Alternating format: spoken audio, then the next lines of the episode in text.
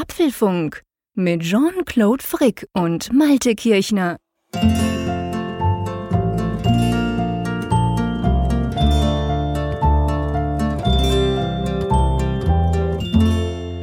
Wenn Apple schon kein März-Event veranstaltet, dann doch wenigstens der Apfelfunk, unser typisches Mittwochabend-Event. Ja, und ich präsentiere den äh, leistungsstärksten Wortprozessor der Schweiz, Jean-Claude Frickenbären. naja, ob der heute auf Vollgas läuft, das werden wir jetzt dann gleich rausfinden. Aber du hast natürlich recht, es ist eigentlich völlig egal, was Apple macht. Event oder kein Event oder irgendwas vorstellen, nur per Pressemitteilung oder gar nicht. Wir sind immer da, wir sind immer am Mittwoch da, beziehungsweise für die meisten Hörerinnen und Hörer ist es ja dann der Donnerstag, wo sie uns hören oder die darauf folgenden Tage. Von dem her gesehen freue ich mich sehr auf diese Apfelfunk-Folge 55, wie auf jede andere, abgesehen davon auch. Und ähm, ja, hallo an die Nordsee. Geht's gut? Ja, bestens, bestens. Der Frühling kehrt ein. Und äh, ja, in jeder Hinsicht. Also einerseits wettermäßig, aber auch mit Frühlingsfarben. Und damit kommen wir gleich zu unserem Thema. Wir nehmen diesen Apfelfunk 55 übrigens am Mittwoch, 22. März auf. Einen Tag, nachdem bei Apple der Shop kurz in die Renovierung gegangen ist und danach kam Frühlingshaftes auf uns zu. Das soll uns heute auch beschäftigen.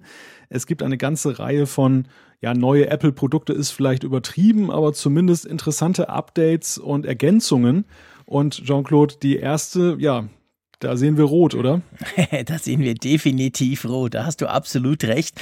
Also vielleicht noch ganz kurz, bevor wir dann ins Detail einsteigen. Wir werden uns diese Neuerungen, diese Aktualisierungen, werden wir uns detailliert anschauen, weil wir doch denken, dass es da eigentlich genug drüber zu quatschen gibt. Vielleicht reicht es dann am Schluss auch noch fürs Feedback. Ja, und du hast schon gesehen, da sehen wir rot, da sehen alle rot. Es gibt, man kann es ja auf zwei Arten anteasern. Ich mache es mal auf die ein bisschen ähm, provokante Art und sage, sage, hey, es gibt zwei neue iPhones. du würdest dann wahrscheinlich was anderes dazu sagen, oder? Ach, Du meinst, dass es einfach nur ein neuer Anstrich ist des Vorhandenen, oder? Ja, das ist so ein bisschen, ich habe, was ich so gelesen habe in den letzten Stunden, seit das gestern Nachmittag ging ja dann der Apple Online Store, glaube ich, nach fünf, sechs, nach vier oder fünf Stunden war es, glaube ich, ging er dann wieder live. Und genau zu diesem iPhone 7 ähm, Product Red Edition, da gibt's eigentlich so, habe ich so den Eindruck gehabt, nur zwei Meinungen. Die eine ist so, hä? ja, hey, was? Na, okay. Ein rotes Backplate, what the hell? Und da gibt's schon auch andere, die sagen, hey, cool, ein neues iPhone. Und ähm, ja, wie siehst du das? Also ich würde es tatsächlich einfach als neues iPhone titulieren. Klar ist nur die Farbe neu, aber trotzdem, es ist ja im iPhone Line-up ziemlich etwas anderes. Die Farbe hatten wir definitiv noch nie. Wir hatten ja generell nicht allzu viel Farbe beim iPhone in den letzten Jahren. Ähm, von dem her ist es für mich tatsächlich etwas Neues und ich finde es auch sehr spannend. Kommen wir gleich drauf. Wie findest du? Findest du auch, das war das Highlight dieser ganzen Aktualisierung, dieses, sagen wir mal, Frühlingsupdates im Apple Store? Naja, aufgrund der Farbe ist es natürlich das Aushängeschild dieses Frühlingsupdates und es deckt ja auch eine ganze Reihe anderer Aspekte ab, die wir hier sehen. Und das Thema Farbe ist da definitiv ein großes Thema, denn Apple hat ja in den letzten Jahren ja sich schon darauf eingelassen, mehr Farben zuzulassen, mehr Farben zu produzieren. Und jetzt eben mit einem gewaltigen Schritt, möchte ich schon sagen, starten sie in dieses Jahr 2017 ich bin so in der Deutung irgendwo so zwischen dem, was du sagst und das, was allgemein gesagt wird. Mhm. Äh, ich meine, natürlich ist es erstmal nur eine neue Farbe, aber beim iPhone ist es natürlich schon eine signifikante Erweiterung des Line-ups und auch ein Schritt, den wir so ja noch nie gesehen haben, dass ja bei so einem Modell äh, mal mit Ausnahme vielleicht des weißen Modells, aber das kam ja einfach nur später. Also, dass bei einem bestehenden Modell dann so nach einem halben Jahr, nicht mal einem halben Jahr, dann plötzlich eine neue Farbe dazu kommt und dann dieses Line-up erweitert wird. Das ist schon bemerkenswert und ähm, zeigt ja auch so ein bisschen, wohin die Reise gehen könnte bei Apple in diesem Jahr. Ja, und es ist natürlich, ich meine, klar, ich will das jetzt überhaupt nicht überbewerten. Was heißt hier schon neu? Klar, das iPhone ist genau das gleiche. Es geht ums iPhone 7 und ums iPhone 7 Plus. Aber letztendlich ist das iPhone halt, das wissen wir alle, die mit Abstand wichtigste Gerätekategorie bei Apple. Und wenn dann die quasi so ein, ich meine, wir haben Schwarz, wir haben dieses ganz, ganz glänzende Schwarz, äh, wir haben Gold in Anführungszeichen, Silber. Ja, und jetzt haben wir halt Rot. Und das ist schon, ich sag's mal, spezieller. Und es ist ja ganz witzig. Ich werde immer wieder, übrigens lustigerweise meistens von Frauen, drauf angesprochen, die sagen, hey Mensch, wann bringt Apple endlich mal eine Farbe raus? Und dann sage ich so, ja gut, es gibt ja Gold, es gibt Silber, es gibt Space Gray. Es, äh, dann kommt dann immer gleich zurück, ja, das sind ja alles keine Farben. Und ich meine, bei dem Modell, das ist jetzt definitiv eine Farbe. Das Ding ist wirklich, ja, man kann sicher sagen, knallrot. Aber erzähl mal noch kurz, das ist ja nicht zufällig rot, oder? Nein, die, die Red Edition äh, ist ja ein Beitrag. Es gibt ja mehrere rote Produkte schon bei Apple und es gibt auch bei anderen Herstellern ähm, Geräte, die in dieser Farbe sind. Das ist dann äh, ein Beitrag davon wird dann geleistet für eine Stiftung, die sich äh, ja zur Bekämpfung der HIV-Erkrankung einsetzt. Also es wird dann gleichzeitig noch so ein guter Beitrag geleistet, wenn man sich so ein Produkt kauft, dann wird ein gewisser Betrag dann eben gespendet pro verkauften Produkt. Genau, und bis jetzt war es ja eigentlich so, dass vor allem, ähm, es waren vor allem, es gab mal einen iPod Touch, das war glaube ich so das letzte iOS-Gerät in dieser Product Red Special Edition. Und sonst gibt's Beats, Kopfhörer, es gibt relativ viele Produkte, aber ich sage jetzt mal, ohne das despektierlich zu meinen, äh, nicht unbedingt die Top-Produkte, oder? Kann man, kann man eigentlich sehen bis jetzt. Also die, die, die, die Red-Produkte, da gibt's Hüllen, da gibt's ganz viel Zubehör vor allem. Aber so die großen Produkte, also iPad und iPhone, waren ja bis jetzt eigentlich außen vor. Gehe ich richtig, gell? Das ist so. Das iPhone ist jetzt das erste, so, ich sag jetzt mal, Premium-Produkt von Apple, ähm, welches in dieser Produkt-Red-Kategorie eingestellt wird, oder? Das iPhone ist ja auch das Flaggschiff von Apple, Klar. was jetzt die Zahl der Verkäufe angeht. Also höher geht es jetzt gar nicht mehr. Und du sagst es, es hat lange gedauert, bis man diesen Schritt gegangen ist. Zehn Jahre ja insgesamt nach der Veröffentlichung des iPhones, dass jetzt ein rotes Gerät da ist. Und ja, das zeigt natürlich auch so ein bisschen, glaube ich, ähm, den Kurs, der von Tim Cook so eingeschlagen wurde, der ja auch äh, sich nicht scheut, durchaus politische äh, Signale zu senden, politische Statements. Und ein Stück weit ist natürlich so ein Gerät, was irgendwo für eine gute Sache eintritt oder wo der Erlös dann da zum Teil dafür eingesetzt wird, und dann noch gegen eine Erkrankung. Natürlich ist das irgendwo ein Stück weit auch ein Statement nach außen und das ist vielleicht auch der Grund, warum Apple das zaghaft in der Vergangenheit mhm. äh, angegangen ist. Ganz interessant ist in dem Zusammenhang auch, ich habe heute die Nachricht gelesen, dass sie in China zum Beispiel dann auch verschweigen, dass das Product Red ist, weil dort ähm, gibt es sehr kontroverse Meinungen dazu. Also insofern, das ist vielleicht auch ein Stück weit ein heißes Eisen. Nicht bei uns in der westlichen Welt, denke ich, aber durchaus in einigen Ländern, die ja auch zu den Wachstumsmotoren von Apple zählen und vielleicht hat das auch so ein bisschen eine Rolle gespielt, dass man da vielleicht mit gebremstem Schaum bislang herangegangen ist. Ja, da sind wir natürlich dann gleich wieder in der im brutalen Alltag der Realpolitik, um es mal so zu sagen, dass du hast völlig recht. Auf der einen Seite ist das sicher ein ganz klares Statement auch von Tim Cook, dem solche Dinge ja wirklich wichtig sind. Und dann ähm, machen sie das und dann liest du halt am Tag darauf, dass in China das Ganze quasi einfach als rotes iPhone angeteasert wird und überhaupt nichts, keinerlei Verlinkung auf diese, ähm, auf diese Product Red Stiftung etc. Da gibt's dann einfach nichts. Ja, das ist so ein bisschen ein schaler Nachgeschmack, aber das sind wir uns ja leider von westlichen Konzernen, wenn es um China geht, gewöhnt, dass sie irgendwelche Dinge, die dort falsch aufgefasst werden könnten, dann gerne mal weglassen. Anyway, lass uns mal äh, das Politische schnell verlassen und ähm, sonst grundsätzlich, man konnte sich das schon ansehen im Apple Store, äh, also bei auf der Apple Webseite gibt es ein paar schöne Bilder. Der Marquis Brownlee, mein Lieblingstech-YouTuber, hat das ganze Ding schon ausgepackt in 4K auf YouTube. Ich nehme an, du hast dir das auch schon angeguckt. Wie findest du das denn? Findest du das, das schick? Ja, das ist wirklich ein sehr schickes Gerät, muss man sagen dieser, dieser satte Rotton, der, der sticht ja schön ins Auge. Das ist wirklich so ein Eye-Catch. Und ähm, natürlich kann man sagen, es ist ein ziemlich teurer Eye-Catch, besonders wer jetzt schon ein iPhone besitzt und jetzt plötzlich ja, wobei, Lust verspürt, das zu haben. Wobei man ja sagen muss, sorry, wenn ich dich da ganz frech unterbreche, es kostet ja, du hast völlig recht, wenn man schon eins hat, dann ist es wirklich sehr teuer, aber es kostet ja keinen Cent mehr als das normale iPhone. Also sprich, die Preise sind genau gleich, oder? Die Preise sind gleich, aber es ist natürlich so, dass ja die iPhone-Fans ja auch eine Zielgruppe sind dieser ganzen Sache und da kommt ja vielleicht doch der ein oder andere jetzt so ins Überlegen, ah, habe ich jetzt doch das Richtige gekauft, also die richtige Farbe im vergangenen Herbst, möchte ich nicht doch vielleicht ein rotes haben? Äh, Im Endeffekt werden es wahrscheinlich die wenigsten sein, also wenn das rote Design und das, die rote Farbe fortgesetzt wird bei dem, beim nächsten Modell, dann ist das sicherlich eher der, der springende Punkt, wo man dann sagt, jetzt kaufe ich mir das. Aber dennoch, das ist natürlich so vom Zeitpunkt her für alle, die jetzt bei zu den Early Adapters gehörten, jetzt beim iPhone 7 und 7, äh, beim, beim 7S, ähm, für mhm. die ist das natürlich, für die ist das natürlich ein, ein Problem. Ja, ja, da hast du völlig recht. Und was natürlich noch dazu kommt, dass dieses Produkt Red Special Edition iPhone, das gibt's ja nur in 128 Gigabyte und 256. Das heißt, das kriegst du in den kleineren Varianten, also in der, in der 32er kriegst du das gar nicht. Das ist genau gleich wie beim ähm, schwarzen, wie bei diesem glänzend schwarzen iPhone. Auch dieses gibt's ja nur in den, in den höher, höheren, sprich auch teureren, also sprich mehr Speicherkategorien. Also von dem her gesehen ist das schon, da hast du völlig recht, eine ne teure Nummer. Aber ich muss dir auch sagen, mir gefällt es unglaublich gut. Also wenn ich nicht schon eins hätte, dann würde ich jetzt wahrscheinlich tatsächlich, wenn ich jetzt vor der Frage stehen würde, okay, jetzt muss es ein iPhone 7 sein, äh, ich glaube ganz ehrlich gesagt, ich würde tatsächlich zum roten tendieren. Ich finde das richtig schick.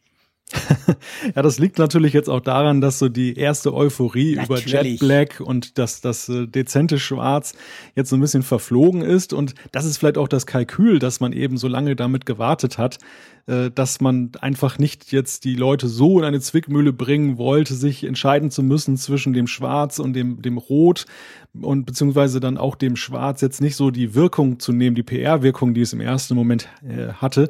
Denn äh, ja, das ist natürlich jetzt so, dass das Rot ist ja genauso markant letzt, wie das, wie das Schwarz. Ja, ja, genau. Also ich glaube, dieses, dieses, wie heißt das Schwarze? Es fällt mir nicht ein. Diamantschwarz, das ist genau. Jetzt sehe ich es gerade auf der Apple-Website. Also das Diamantschwarze war ja so ein bisschen der Star der, der Vorstellung quasi, was die Farben und das Design anbelangt.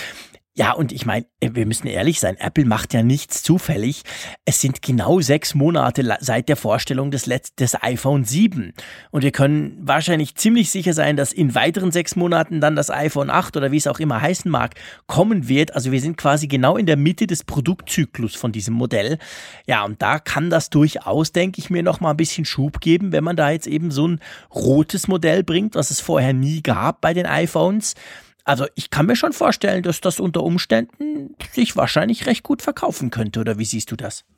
Das wird sich mit Sicherheit ganz gut verkaufen. Es ist natürlich so, wir haben vor ein paar Wochen hier noch etwas lästerlich über Huawei gesprochen, die ja nun auch eine breite Farbpalette auf dem MWC in Barcelona präsentiert haben. Und insgesamt war ja auch unser Eindruck da von der Messe in Barcelona, dass da eben sehr viel mit Oberflächlichkeiten gearbeitet wurde, wie eben Farben und andere Faktoren. Ja, und jetzt haben wir Apple und die bringen ein rotes iPhone raus und die ganze Welt ist wieder verrückt, dreht wieder durch und, und, und feiert dieses iPhone. Es ist witzig, wie, wie unterschiedlich die Wahrnehmung da ist bei, bei solchen, bei solchen Dingen. Ja gut, das sind, äh, ja, du hast recht. Grundsätzlich gebe ich dir recht, wobei es sind zwei Dinge zu, bedach, zu, zu beachten. Es ist halt bei Huawei zum Beispiel so, aber auch bei anderen, die haben dann so eine Farbpalette, drei, vier, fünf verschiedene Farben. Äh, und ehrlich gesagt, äh, ich, du kannst jede Farbe nehmen, ich zeige sie meiner Frau und frage sie, was ist das für eine Farbe? Und sie sagt dann so, ja, so ein bisschen rötlich, ja, ne, nicht richtig rot, vielleicht ein bisschen lila. Äh. Also ich meine, das ist halt einfach, das ist, das ist einfach komisch, sorry. Und wenn Apple was bringt, jetzt in dem Fall, ist es rot, Punkt. Da gibt's keine Diskussion. Das ist nicht irgendwie ein, wie heißt das jeweils? Samsung hat doch auch immer so coole Namen, Super Special, Mega White und irgendwas. Also das ist jetzt halt rot. Es gibt rot-schwarz, es gibt, es gibt rot, glänzend schwarz, schwarz, silber, gold, Punkt. Ah, Rose Gold gibt's noch. Okay, das ist auch schon wieder eher in der schrägen Nummer. Also von dem her gesehen, mh, hm, ja, mh, hm, mag sein, dass wir jetzt hier die, die Apple-Brille aufhaben, aber ich finde jetzt dieses rote Modell massiv schöner als all die Farben, die ich in Barcelona gesehen habe. Einfach weil das keine richtigen Farben waren. Das war so, komm, wir mischen mal was zusammen, es darf es noch nicht gegeben haben und dann geben wir ihm noch ein fancy Name. Ähm, also ich meine, Apple hat bei der Apple Watch ein paar Armbänder, die haben auch so komische Farben. Aber jetzt beim iPhone finde ich, ja, kann man durchaus tun. Was ja ganz witzig ist, by the way, da möchte ich mit dir noch drüber sprechen. Ähm, ich habe ziemlich viele Tweets gelesen und habe dann auch selber ein paar Kommentare bekommen, als ich drüber geschrieben habe bei mir, dass ähm, viele Leute haben gesagt, ja, ja, ja, coole Sache, ah, aber schade ist es vorne weiß.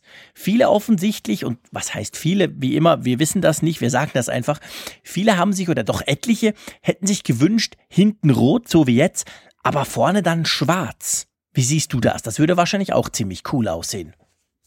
Ja, würde sicherlich auch gut aussehen. Die Kritik rankt sich ja vor allem darum, dass das Weiß so einen starken Kontrast bildet zu dem Rot auf der mhm. Rückseite und dass das Schwarz ja dann, dann doch wieder dezenter ist. Was ich interessant finde, weil auf der einen Seite feiert man dieses iPhone dafür, dass es nun wirklich als Farbe heraussticht. Es ist ja wirklich so, dass Apple so auffällt mit so einer Farbe, liegt ja eben auch daran, dass sie das marketingtechnisch ja über zehn Jahre sehr schlau aufgebaut haben, dass sie immer mhm. zumeist dezente Farben rausgebracht haben.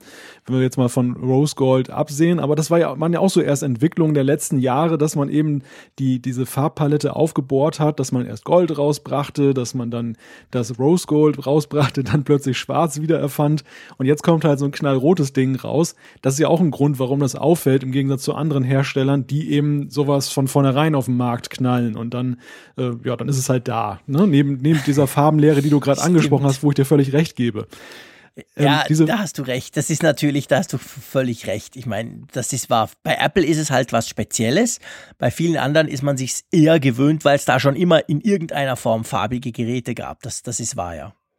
Ja, und zu der, zu der Frage mit dem Schwarz vorne, das ist sicherlich auch ganz schick. Also, das ist vielleicht auch eine mögliche Erweiterung für die Zukunft, dass sie dann diesen, diesem Wunsch Rechnung tragen und sagen, na gut, dann gibt's noch eine Untervariation. Aber da ist natürlich auch schon wieder so die Frage, wie weit will man jetzt tatsächlich diese Farbpalette aufbohren? Und da sind wir dann ja auch ganz schnell bei dem, was wir nachher noch besprechen werden, dass es dann natürlich dann auch schwieriger wird, sich dann zu entscheiden, was man haben möchte. Das, das Angenehme bei Apple war ja eigentlich auch immer in der Vergangenheit, du hattest ja nicht so viel Auswahl bei den Farben. Und es gab ein paar, die konnte man für sich so ausschließen, weil man sagte, hm, das passt überhaupt nicht zu meinem Typ und das ist jetzt einfach langweilig für mich. Und dann war es relativ einfach, dann konnte man sagen, okay, es ist jetzt schwarz zum Beispiel. Und jetzt wird es immer schwieriger, muss ich sagen. Ja, aber ich, ja, ja, ja, okay, du hast recht. Aber ich glaube, ich glaube auch nicht, dass ein so rotes äh, oder überhaupt irgendeine andere Farbe mit vorne schwarz kommen wird. Ich, ich habe tatsächlich das Gefühl, das ist ja kein Zufall. Also Apple, das können wir, glaube ich, gut und gerne behaupten, macht nichts aus Zufall. Und erstens der, der iPod Touch, der, den es ja mal gab im Product Red, der war ja vorne auch weiß. Und ich denke aber vor allem, dass Apple, die machen das so, wenn das iPhone schwarz ist, und zwar entweder ganz so diamantschwarz oder eben schwarz, dann ist es wirklich schwarz auf allen Seiten. Und alles, was eben nicht schwarz ist, also ich sage jetzt mal gar nicht alles, was Farbe ist, sondern alles, was nicht schwarz ist, hat vorne weiß zu sein. Das ist beim Silbermodell so, beim Goldigen, beim Rose Gold und jetzt eben eigentlich konsequenterweise beim Roten auch. Und ich, ich kann mir schon vorstellen, dass das quasi einfach die Idee ist. Also nicht beliebig kombinierbar so hinten vorne, sondern entweder ist es schwarz, dann ist es ganz schwarz und alles andere ist vorne weiß was dann auch wieder so eine gewisse Einfachheit reinbringen würde. Also drum erstaunt ja. mich das nicht. Ich glaube, wenn du mir nur das Backcover gezeigt hättest vom iPhone und gesagt hättest, da kommt, das kommt dann in Rot, was denkst du, wie es vorne sein wird? Also ohne das jetzt irgendwie im, im Nachhinein ist man immer schlauer, aber ich, ich, ich war eigentlich ganz sicher, dass es vorne weiß sein wird, weil das irgendwie passt, weil alle weiß sind, die nicht schwarz sind hinten. Weißt du, was ja. ich meine? Ja, ja, ist schon richtig. Äh, vielleicht noch kurz als Ergänzung. Ich habe gerade mal nachgeschlagen, Product Red bei Apple. Ähm, interessanterweise, es, es gab ja in der Tat durchaus was, was fürs iPhone. Also es gab jede Menge Cases, die äh, in der Farbe Rot herausgebracht stimmt, wurden. Und ähm, das eigentlich schon sehr früh. Wenn ich hier mal gucke, ich glaube iPhone 4, da ging das los mit dem Bumper und dann kam Smart Case fürs iPad. Also es gab für die Hauptprodukte, gab es diese roten Zubehörsachen, aber es ist halt tatsächlich das erste Mal seit dem roten iPod Nano und dem roten iPod Shuffle, mhm. und auch einem roten iPod Touch lese ich hier gerade. Auch ja, witzig. Den hatte ich, äh, beziehungsweise den haben meine Kids. Die spielen noch damit. Das, das ja. Teil habe ich noch. Also das erste Mal, dass sie jetzt auch wirklich dann in so eine Hauptproduktkategorie ja. springen damit. Genau. Gut, also spannend. Ich, ich gebe hier gerne öffentlich zu Protokoll. Ich habe Apple gleich eine Mail geschrieben. Ich möchte das gerne auspacken. Ob sie mir ein Review-Gerät schicken, wahrscheinlich werden sie das nicht tun, weil so viel Neues gibt's ja nicht eben außer der Farbe. Aber anyway, ich hätte trotzdem Lust, das Ding ähm, ein, ein, Unboxing zu machen und das mal anzuschauen, so im, im echten Leben, weil es mir eigentlich ganz gut gefällt. Mal schauen. Äh, gehen wir doch zur nächsten großen Kategorie. Das kann man ja gerne gut und gerne sagen, bevor wir uns dann in die Niederungen der kleineren Änderungen ähm, begeben geben, nämlich das iPad. Neu und doch ganz anders, als wir eigentlich vermutet haben. Ja, das war ja auch der Aufhänger der Gerüchte der vergangenen Wochen und Monate, dass der März ein iPad-Monat mal wieder wird bei Apple. Und äh, jetzt hat sich herausgestellt, einerseits, wir haben kein Event bekommen. Insofern, das würde ich dann vielleicht auch gleich nochmal aufgreifen wollen, denn da gab es ja auch diverse Reaktionen, auch unsere Apfelfunkhörer gestern schon. Und andererseits haben wir eben ein iPad, das eigentlich keiner so richtig erwartet hat, oder? Oder hattest du das so erwartet? Nein, überhaupt nicht. Also man hat ja, wir haben ja auch ein paar Folgen lang immer wieder gerätselt, neues iPad Pro, das große iPad Pro ist mal wieder fällig und so weiter. Äh, aber jetzt kommt ein iPad raus, welches schlicht und ergreifend iPad heißt welches eigentlich das iPad Air 2 beerbt, welches es nun nicht mehr gibt, welches aus dem Line-up rausfliegt komplett und welches, und das ganz ehrlich gesagt ist das, was mir am meisten erstaunt hat, günstiger ist als der quasi Vorgänger beziehungsweise als das Modell, welches es ersetzt. Also wir haben jetzt einfach ein iPad, welches iPad heißt, welches aber äh, vom Design her korrigiere mich, wenn ich Mist erzähle, genau gleich aussieht, oder? Ich glaube nicht, dass man ein iPad Air und ein iPad, das neue jetzt quasi, wenn man die nebeneinander legt, abgesehen von der Dicke, ähm, würde man, glaube ich, keinen Unterschied sehen, oder? Es soll ganz leicht äh, schwerer auch sein mhm. und wie du schon sagtest, ein ganz klein wenig dicker, aber wir reden hier wirklich über, weiß nicht, Millimeterwerte. Also es ist eigentlich, wenn du es nebeneinander legst, wirst du es nicht so auf den ersten Blick sehen. Und im Inneren ist dann der A9-Prozessor eingebaut. Das ist ja der Vorgängerprozessor des, äh, ja, der CPU, die im iPad Pro drin steckt. Also ein ganz interessantes Produkt jetzt so von der, von der Zusammenstellung her und von der Anordnung, dass ähm, so eigentlich irgendwie so ein, ein Alleinstellungsmerkmal so ein bisschen vermissen lässt. Also es gibt mhm. eigentlich nicht so wirklich so ein, so ein Aufhänger an dem Ding. Das ist eigentlich jetzt so eine Art kulminiertes iPad, so ein bisschen, bisschen besser, aber auch wieder ein bisschen schwerer und irgendwo eine Air-Linie, aber irgendwie auch nicht. Das jetzt einfach dann ja auch mit diesem ganz schlichten Namen an den Ursprung zurückgeht der ganzen iPad-Entwicklung. Auch das eine, eine interessante Entscheidung. Ja, definitiv. Also es, es ist ein bisschen dicker, du, du hast recht, es sind aber irgendwie eineinhalb Millimeter. Also ich glaube nicht, dass das jemand merkt. Der Akku soll auch ein bisschen größer sein. Äh, das Display beschreibt Apple selber als heller. Sonst sagen sie nichts. Also was immer das auch heißt, es ist sicher nicht das ähm, True Tone Display, welches wir im iPad Pro ja drin haben, glaube ich nur im kleinen, oder? Genau, das, das nur das kleine äh, iPad Pro hat dieses True Tone Display. Das ist es nicht, aber es soll auf jeden Fall besser bzw. heller sein als beim Vorgänger. Der Preis wurde gesenkt und eben, du hast schon gesagt, der A9 ist drin. Sag mal, den, den A9X, den gibt es gar nicht, oder? Oder ist der in den iPad Pro Modellen drin? Jetzt doch, doch. Ich, geekig. ich meine, der A9X, das ist das Wunderwerk, was im iPad Pro drin okay. ist. Okay. Ja, ja, ja, doch, der A9X, genau, ah, der ist im iPad okay. Pro drin.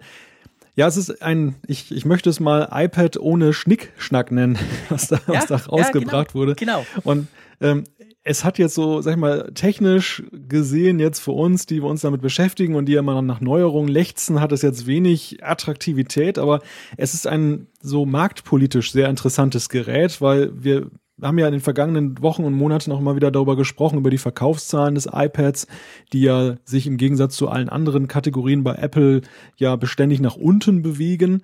Und ähm, hier wird also ein Einstiegsgerät positioniert am Markt. Hier wird auch so ein bisschen gegen den, gegen den Strom geschwommen, den, den Apple da selber eingeleitet hat, mit einem, einem Trend eigentlich in die Hochpreisigkeit hin. Das iPad Pro hat ja auch die Messlatte der, der iPad-Preise nach oben gesetzt. Mhm. Und dann kommt jetzt dieses iPad mit, wie du vorhin schon sagtest, einem günstigen Einstiegspreis. und ist irgendwo so ein Statement, was im Raume steht. Und die Frage, die sich nun stellt, ist, was für ein Statement ist das? Ist das jetzt so sag ich mal, ein, ein Punkt, den man setzt, dass man sagt, okay, das ist jetzt das formveränderte iPad und ähm, das gibt's halt günstig und damit erweitern wir die Basis der Marktanteile? Oder ist das jetzt wieder so, dass die Zeitrechnung des iPads bei Null ist, dass es also dann das iPad 2 als nächstes wieder geben wird und dass die, dass Apple versucht dann diesen Markt, der nun so ein bisschen rumgestrauchelt hat, jetzt wieder mit neuem Leben zu erfüllen? Ich habe das Gefühl, es ist wahrscheinlich eine Vereinfachung. Also äh, bei, beim MacBook haben wir ja jetzt MacBook und MacBook Pro. Da weiß jeder, okay, äh, wie sich das irgendwie so ein bisschen auseinanderhält. Jetzt quasi, wenn wir mal das Mini-iPad weglassen, da kommen wir nachher auch noch dazu, ähm, dann haben wir jetzt iPad und wir haben die iPad Pros. Also entweder hast du einfach ein iPad oder du hast ein iPad Pro. Und da ist völlig klar, das iPad Pro ist teurer, hat ein paar Zusatzfeature, ist eben Pro und das iPad ist einfach das iPad. Also das passt für mich ganz gut, dieses iPad Air und dann letztendlich das iPad Air 2, welches jetzt eben ersetzt wird. Das waren ja, ich glaube, der Name kam davon, weil es so super leicht war. Es war, glaube ich, ein ziemlicher Schritt äh, flacher, leichter damals, als das erste Air kam. Aber ja, war halt wieder so eine Zusatz, äh, Zusatzgeschichte. Von dem her finde ich, ja, so ein bisschen back to the roots. Du hast recht. Ob es dann mal ein iPad 2 gibt, gut möglich, dass es dann so lang her ist, dass sie keine Sorge haben, dass man das ursprüngliche iPad 2 damit verwechseln könnte. Aber es ist natürlich spannend. Der Preis wurde gesenkt. Ich denke, dadurch wird es nochmal attraktiver für, für die breite Masse, weil das Pro, da sind wir uns, glaube ich, beide einig, ist ja schon so ein bisschen special. Also da musst du entweder die Pro-Feature wirklich brauchen äh, oder halt einfach gerne viel Geld ausgeben. Aber das iPad selber, das neue jetzt quasi, das jetzt gestern vorgestellt wurde, finde ich ein attraktives Gerät. Oder wie siehst du das? Das wird sicherlich den meisten, die sich für ein Tablet interessieren, völlig ausreichen. Denn das iPad, und das haben wir immer wieder festgestellt hier ja mit der Frage, warum verkauft sich das jetzt nicht stärker? Die Intervalle sind einfach größer. Das ist einfach gemessen einem Smartphone, glaube ich, ein Gerät, was so in der allgemeinen Anschauung schon ausgereifter ist, weil es einfach die Bedürfnisse der Menschen schon sehr gut abdeckt, wo mhm. nicht mehr so dieser, dieser Hang, diese, dieser Drang da ist, jetzt, es muss noch dünner sein oder es muss jetzt noch irgendein super Special Feature haben, was jetzt beim Smartphone vielleicht eher gefragt ist. AR zum Beispiel, Augmented Reality spielt da jetzt auch nicht die ganz große Geige. Keiner wird mit dem iPad durch die Gegend laufen mhm. und das dann als AR-Device benutzen. Und deshalb ist eigentlich das äh, eine sinnvolle Entwicklung und ja, das Air-Zeitalter bei Apple ist damit ja nun auch so eigentlich so gut wie gelaufen. Jetzt gibt es ja nur noch das eine MacBook Air 13 Zoll und dann ist ja da auch wirklich dann ähm, Ende mit dieser Luftlinie, sage ich mal. Ja, definitiv. Du hast völlig recht. Jetzt haben sie es im iPad rausgenommen und also ich glaube, wir sind uns auch da einig, dass das MacBook Air wird auch verschwinden. Das hat eigentlich schon lange keine Berechtigung mehr, sage ich mal. Da haben wir schon viel drüber gesprochen. Ähm, ja, du hast recht. Das mit der Luft, das Air, diese Air-Linien, die verschwinden jetzt im ersten Fall mal beim iPad. Ich denke, beim MacBook wird es dann auch der Fall sein irgendwann, dass das dann quasi unter den Tisch fällt. Die Luft ist raus. die Luft ist raus, herrlich. Ja, genau. Sehr schön. Du bist ja unser Mann für die Überschriften, für die kurzen, knackigen Statements. Und die Luft ist raus, das passt. Aber ja gut, also ich finde, das iPad war jetzt nicht unbedingt das, was wir erwartet hatten ich bin, ich habe ja, glaube ich, auch ziemlich, äh, oder wir beide haben ja über dieses neue Design, mehr äh, kleinerer Rand, größerer Screen, gleiche Größe, all das Zeug, haben wir viel drüber diskutiert. Ähm, denkst du, da kommt noch was? Oder hast du es auch eher mit, ich habe gestern, vorgestern, ne, gestern war es, glaube ich, mit, es war, glaube ich, wieder John Gruber, ich bin aber nicht ganz sicher gelesen, mhm. wo einer geschrieben hat, ja, hey, die neuen Designs kommen immer beim iPhone, die kommen niemals zuerst bei den iPads und dann quasi danach noch beim iPhone, was mir dann irgendwie ziemlich eingeleuchtet hat, wo ich das so im Nachgang gelesen habe.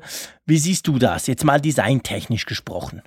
Ja, es wäre ja schon ein Kuriosum gewesen, wenn Apple tatsächlich das iPad so exponiert hätte und damit den Trend eingeläutet hätte der, der ja randfreien Geräte oder weitgehend randfreien Geräte. Dann wäre ja auch klar gewesen, wo beim iPhone die Reise hingeht. Darüber haben wir diskutiert. Will man dem iPad mhm. jetzt so eine Bühne geben mit dem Design und das so exponieren und dafür dann in Kauf nehmen, dass das iPhone so wieder ein bisschen dann der Glanz genommen wird.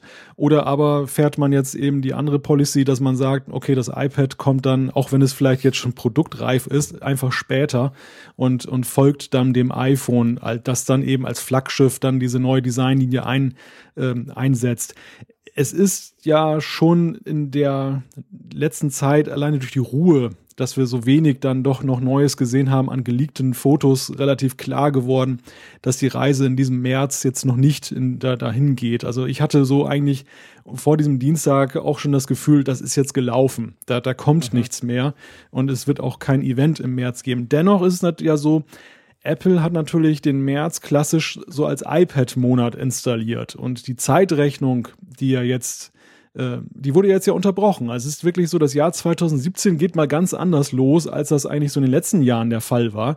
Und die Frage, die sich stellt, ist natürlich, wie wirkt sich das auf den, das restliche Jahr aus? Wird es möglicherweise ein April-Event geben, wo jetzt schon spekuliert wird, oder kommt das iPad dann tatsächlich irgendwann im November? Da, da sind so ganz spannende Fragen, die, die sich da jetzt bewegen. Und es ist ja so, und da kommen wir so ein bisschen rüber zum Event-Thema. Äh, es ist schon so ein bisschen so, dass da eine gewisse Frustration ja auch zu spüren ist, so in den ersten Reaktionen, dass da jetzt nichts gekommen ist, oder? Ja, wie, wie, wie, wie öfters, ja. Also, das ist tatsächlich so. Man, man hätte sich ein Event erwartet gehabt. Viele haben sich ein Event gewartet, wahrscheinlich auch gehofft oder erhofft. Ähm, ich denke, sagen wir es mal so, für das, was gestern, wie gesagt, wir nehmen das am Mittwochabend auf, also für das, was am Dienstag, dem 21. März präsentiert wurde, äh, hat es definitiv kein Event gebraucht, drum hat Apple auch kein Event gemacht. Die ja. Frage ist, gibt's dann noch eins? Also ich meine, wir wissen, es gibt eins, nämlich im Juni die, die, die Entwicklerkonferenz. Die Frage von jetzt bis da gibt's eins. Ähm, rein vom Line-up her müsste es eigentlich. Und auch beim iPad Pro gehen ja nach wie vor die meisten davon aus, dass da ein Refresh kommen wird. Wir haben auch schon drüber gesprochen. Das große iPad Pro ist eineinhalb Jahre alt. Das läuft zwar noch gut, aber es ist jetzt nicht mehr super, super duper und hat vor allem auch nicht dieses coole True Tone Display vom kleineren iPad Pro zum Beispiel. Ähm, ich, ich bin mir, ich, ich, ich bin da so ein bisschen unsicher. Auf der anderen Seite muss ich sagen, ähm, könnte ja sein, dass ein iPad Pro oder neue iPad Pros zusammen mit, sagen wir mal, MacBook, auch da könnte man durchaus wieder mal aktualisieren. Die MacBook Pros sind doch eher unwahrscheinlich.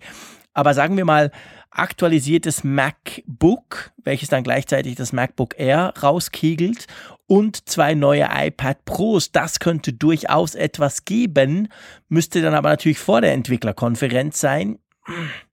Schwierig. Hm. Man, man hört so nichts aus, aus Zuliefererkreisen auch.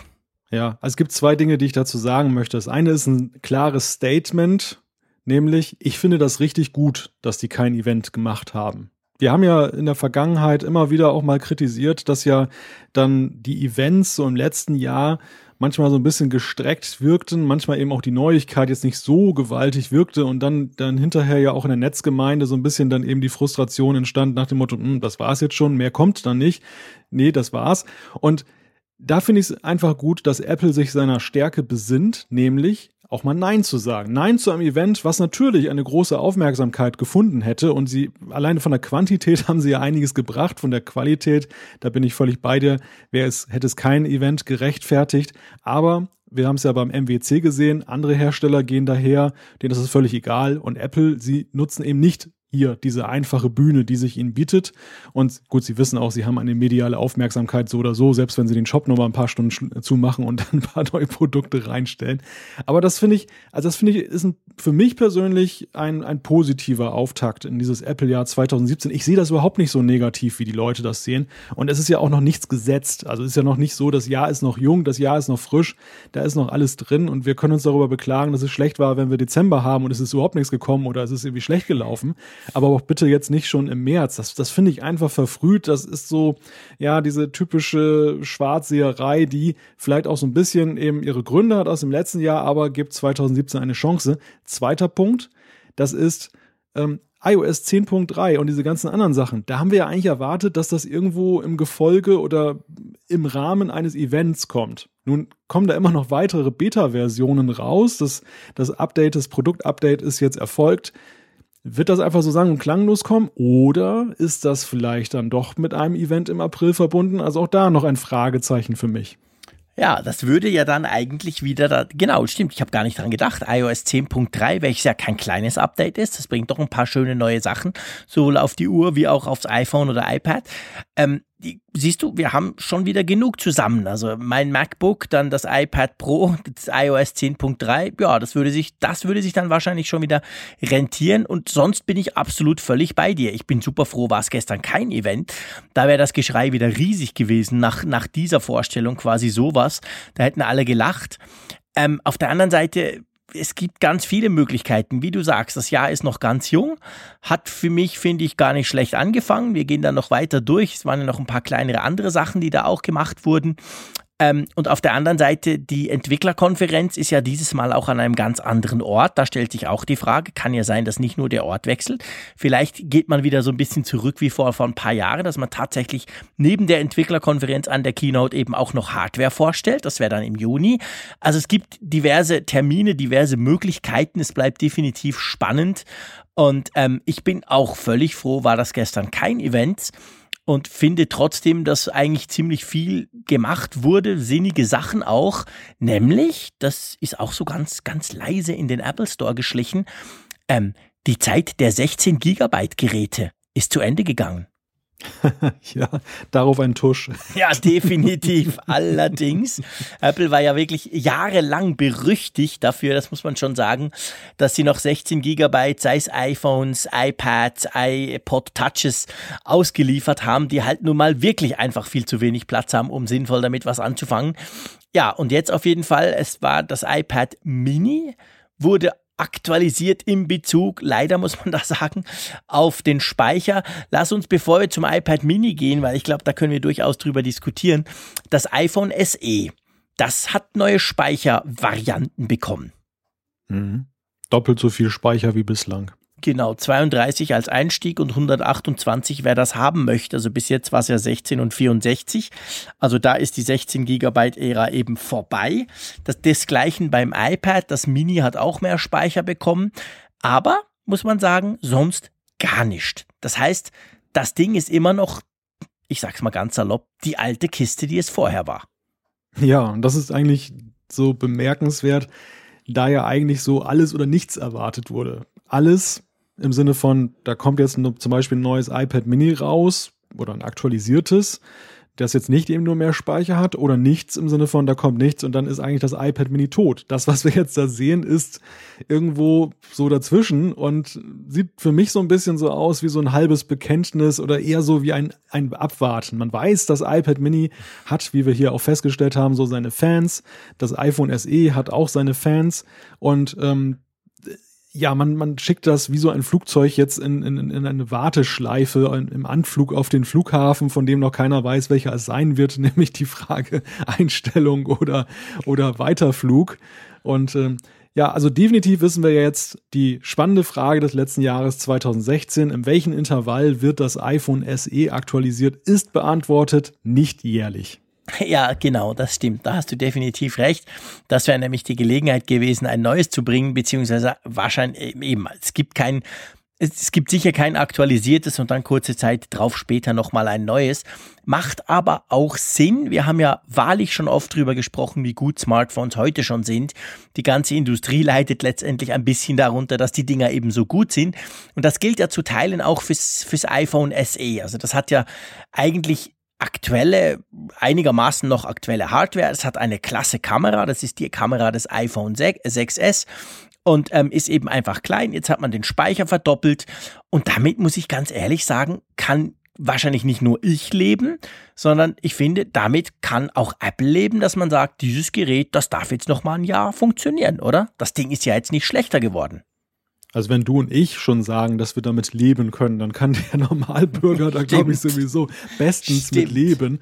Ja, das stimmt. Es ist, das ist genau so, wie du sagst. Das, das SE spricht ja auch, und das haben wir ja letztes Jahr schon festgestellt, ja nicht die Kreise an, die jetzt so nach dem absoluten High-End lechzen, sondern Nein. das sind einfach die Leute, die ein solides, gutes, schon gut ausgestattetes iPhone haben wollen, aber eben jetzt nicht das Gala Monster Großgerät, sondern eben auch ein handliches Und ich glaube, dass äh, die, die Innereien dieses iPhone SE sind auch im Jahre 2017, zumindest im Monat März, immer noch gut genug, dass man sie nicht verstecken muss.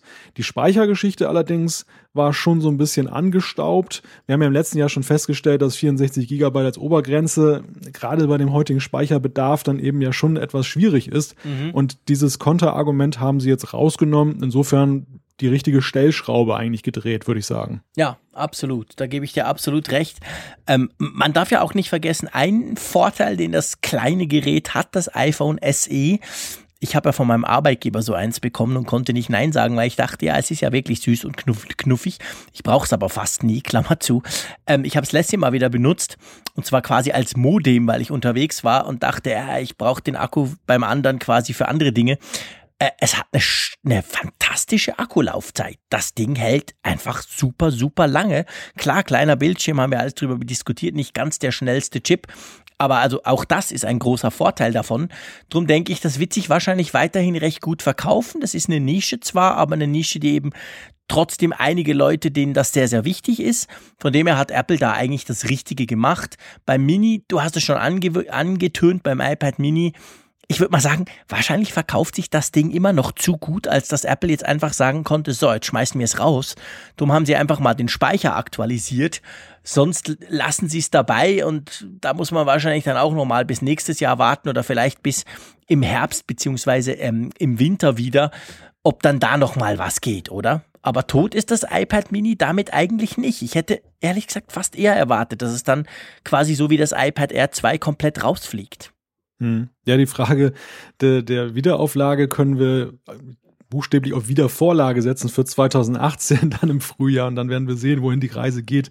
Genau. Ich bemerke allgemein bei Apple allerdings auch so den Hang, durchaus zaghafter zu sein mittlerweile, was das Rausschmeißen von Produkten angeht. Also in der Vergangenheit, in der Ära Jobs, waren sie da ja manchmal ziemlich radikal. Da waren ja Geräte dabei, da hätte man nach heutigen Maßstäben sagen können, auch die hätte man ja noch drin lassen können.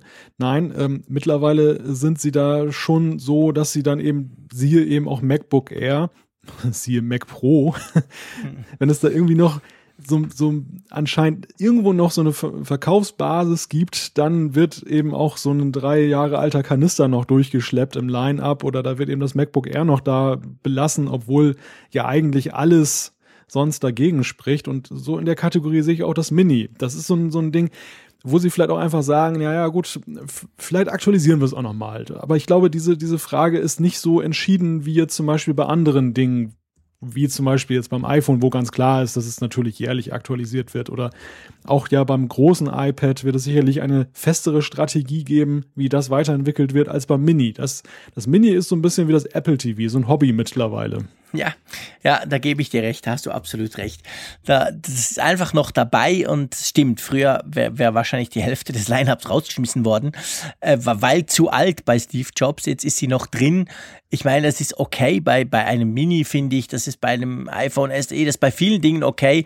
Bei Mac Pro kann man sich tatsächlich drum streiten, ob es nicht einfach eine Frechheit ist, dass man heute noch, weil das Ding ist ja gleich teuer wie vor dreieinhalb Jahren, nur einfach heute nicht mehr zeitgemäß. Also da ist dann schon die Frage, kauft das wirklich noch jemand und der, der es kauft, wird ja nicht so ein bisschen über den Tisch gezogen. Aber das wollen wir, das Fass wollen wir gar nicht aufmachen. Auch da hoffen wir ja, dass vielleicht dieses Jahr was passiert.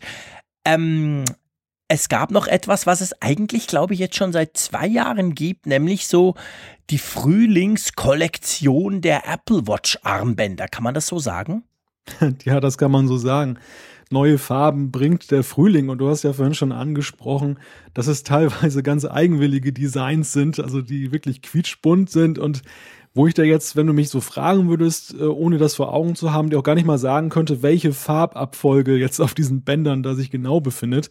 Andere ja, andere wiederum dann, wie zum Beispiel dieses Mitternachtsblau, was ich übrigens extrem schick finde, so auf den ersten Bildern, die ich gesehen habe. Die sind dann schon, die sind dann schon wieder deutlicher zu verorten. Aber es ist eine ganz interessante Mischung, die sie da auf den Markt gebracht haben. Ja, es, es sind verschiedenste, vielleicht lass uns mal ganz kurz ein bisschen, also es gibt auf der einen Seite neue Sportarmbänder. Übrigens, ich bin ein gigantischer Fan dieser Sportarmbänder. Ich finde die so cool. Ich bin generell ein Fan. Ich gebe zu, dass ich, dass ich mehrmals pro Monat mein Armband wechsle. Ich habe einige und da wird dann ab und zu gewechselt. Ich habe immer mal wieder Lust und ich kaufe mir auch immer mal wieder welche, aber eben eigentlich immer die Sportarmbänder, also diese Plastik oder Apple sagt natürlich Kunststoffarmbänder. Da gibt's ein paar neue, da gibt's neue Farben. Ähm, Himmelblau ist zum Beispiel, finde ich, auch ganz cool. Gefällt mir persönlich sehr gut. Und dann ist es ja so, ähm, das finde ich ziemlich spannend. Erinnerst du dich noch, es ist noch nicht so lang her, an die Apple Watch Nike Plus? Mhm. Das ist so das Sportteil für den Sportler. Ähm, und ich sag mal so, wer jetzt nicht so sportlich ist wie ich zum Beispiel, also ich bin nicht sportlich, wer nicht sportlich ist, Komma Abstand wie ich, der, ähm, der fand die Uhr vielleicht ganz knackig, vor allem wegen den Armbändern, sage ich jetzt mal, weil die sehen schon so, ja, das sieht auf der einen Seite sehr sportlich aus, aber irgendwie auch noch ganz schick oder auf jeden Fall ein bisschen anders. Aber das war bisher, war das exklusiv eben dieser Nike Plus ähm, Apple Watch vorbehalten. Und jetzt kann man die auch einzeln kaufen. Das heißt, du kannst deine Apple Watch, egal ob eins oder zwei, kannst du jetzt mit diesen Nike Sportarmbändern ausstatten und dir damit so quasi ein bisschen einen, ja, sage ich mal, sportlichen Touch ähm, bringen. Und ich finde das noch ganz witzig, weil ich habe mal geguckt bei Amazon.